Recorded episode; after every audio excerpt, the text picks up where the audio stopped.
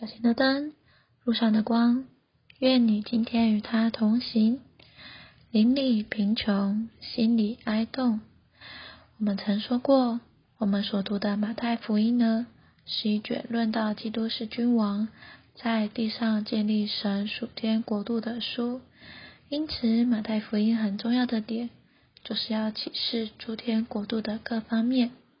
我们看过主把我们带到山上。就是高的水平上来启示有关国度的事情，我们也会看见诸天之国属灵生活和属天的原则哦。那到底是怎么样呢？我们赶快来看看吧。今天的进度是马太福音第五章第三和第四节。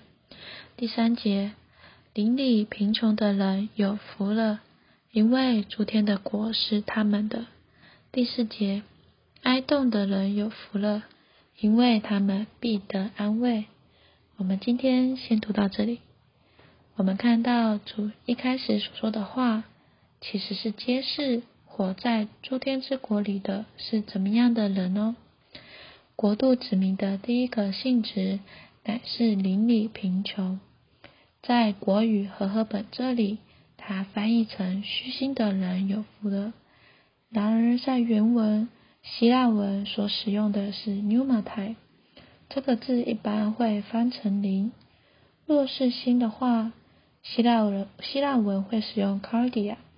在第八节我们会看到这个字，而这个“灵”呢，不是指神的灵，乃是指人的灵，是人最深处的部分，是人用以接触神并领悟属灵事物的器官。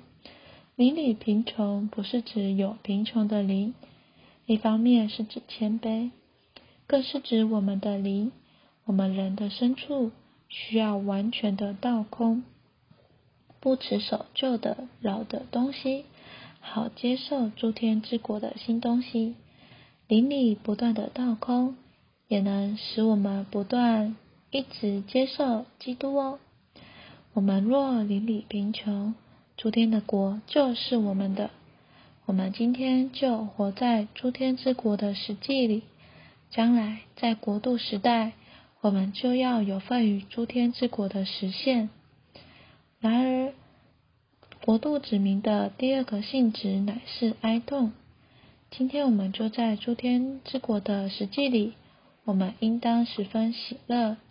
但主耶稣接着我们要哀痛，为什么呢？因为世界整个局面几乎都是消极的，有撒旦、罪、己、黑暗辖制了全地的人。但主说，哀痛的人有福了。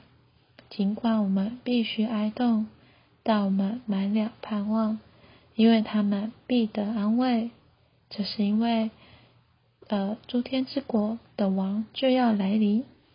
仇敌就要被打败，我们终要得到安慰哦。让我们有点祷告吧。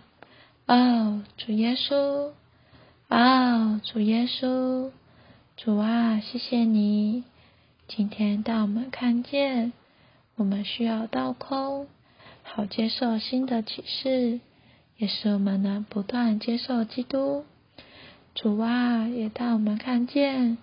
我们真是要为这消极的局面哀痛，但这有个福分，就是叫我们得到安慰。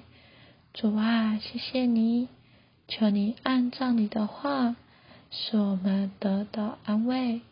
主啊，谢谢你听我们的祷告，阿门。愿神今天祝福你。